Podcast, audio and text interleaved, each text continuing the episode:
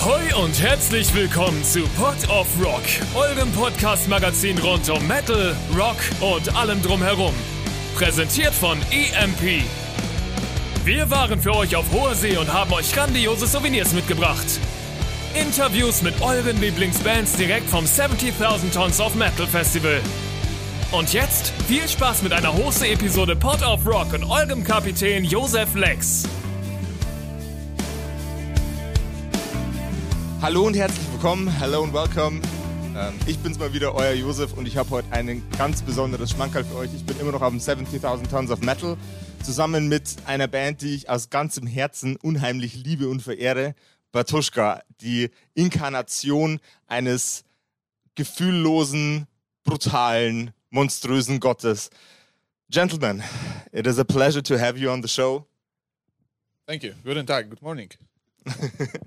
Um, I uh, before we before we started recording, I asked you to if we could dive a bit deeper into the philosophy of Batushka and what what constitutes the the ideas of your bands.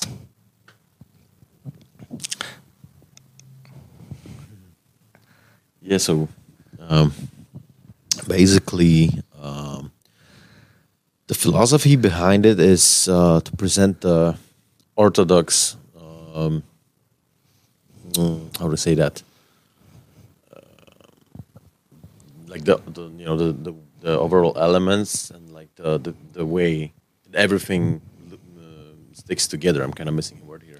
Uh, holistic.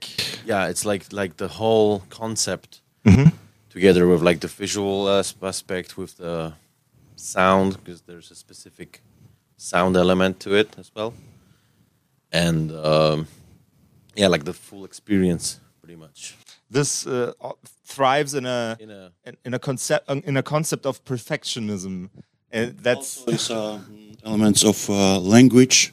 It's, Yes. uh, old uh, Slavonic church language that we use, but also we use, use uh, our original uh, language that only used in our area.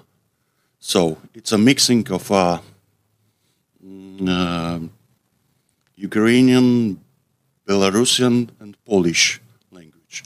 It's specifically only for us.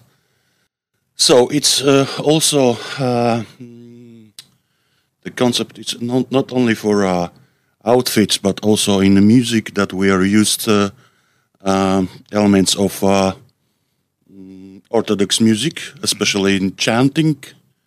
So uh, that's whole thing. It's uh, our Orthodox black metal that we say, but also we use only not only a black metal elements, but doom metal, uh, low tuning, uh, low low singing and chanting that use uh, in uh, Orthodox Church.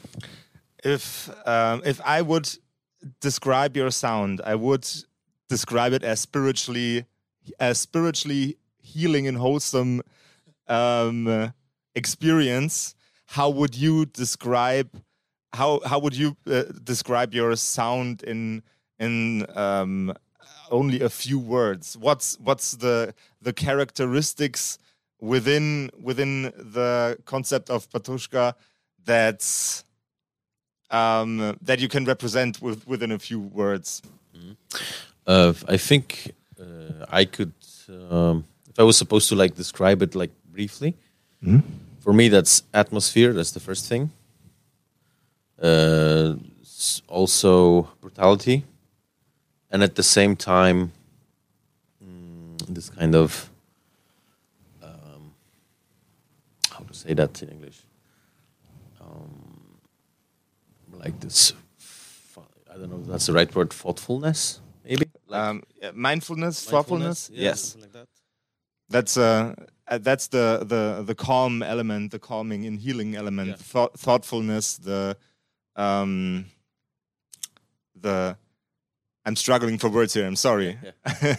um, I find I, I find your uh, stage build up very spectacular and very like Uh, this catharsis kind of element Yes, it's it's like you build a church within the metal scene on every metal stage to uh, build a platform to worship oneself, and I think that's uh, that's that's very very endearing for me. Um, I'm I'm gushing the whole time. I'm sorry. I just love that band. Okay. um, the the visual elements that you use uh, are they also derived from uh, Polish and Ukrainian um, illustrations, or are they just like Europe specifically? It comes from uh, Orthodox Church. Of course, it's uh, outfits and uh, elements from uh, our stage. It's uh, uh, making by, by us, but uh, on the elements that using and uh, uh, in Orthodox Church. So the ropes are using for uh, Schema monks, Orthodox Church, in Orthodox Church, and all this on the stage is also uh, making uh, by us on the elements that uh, showing in in, in in Orthodox Church. Yeah, it's basically if you if you look if you look at the this let's say the design of a Orthodox church, like the way it, everything is kind of um, set up, it it is pretty much a big resemblance. So there's like all the elements that you find on our stage plot, let's say, you can also find in a in a real Orthodox church, pretty much.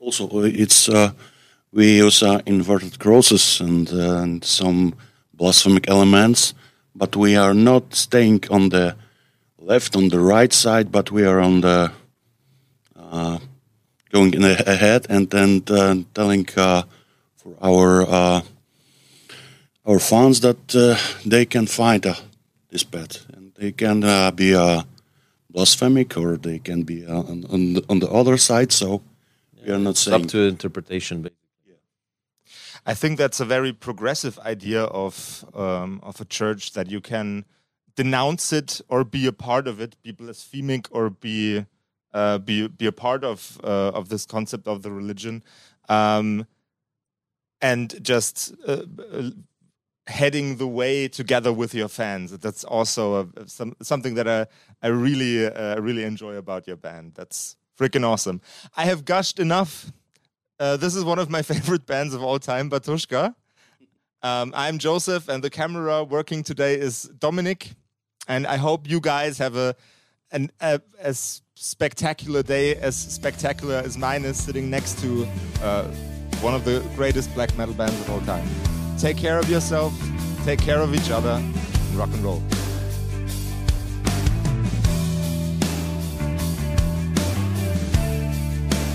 Das war Pod of Rock, euer Podcast-Magazin rund um Metal, Rock und allem drumherum.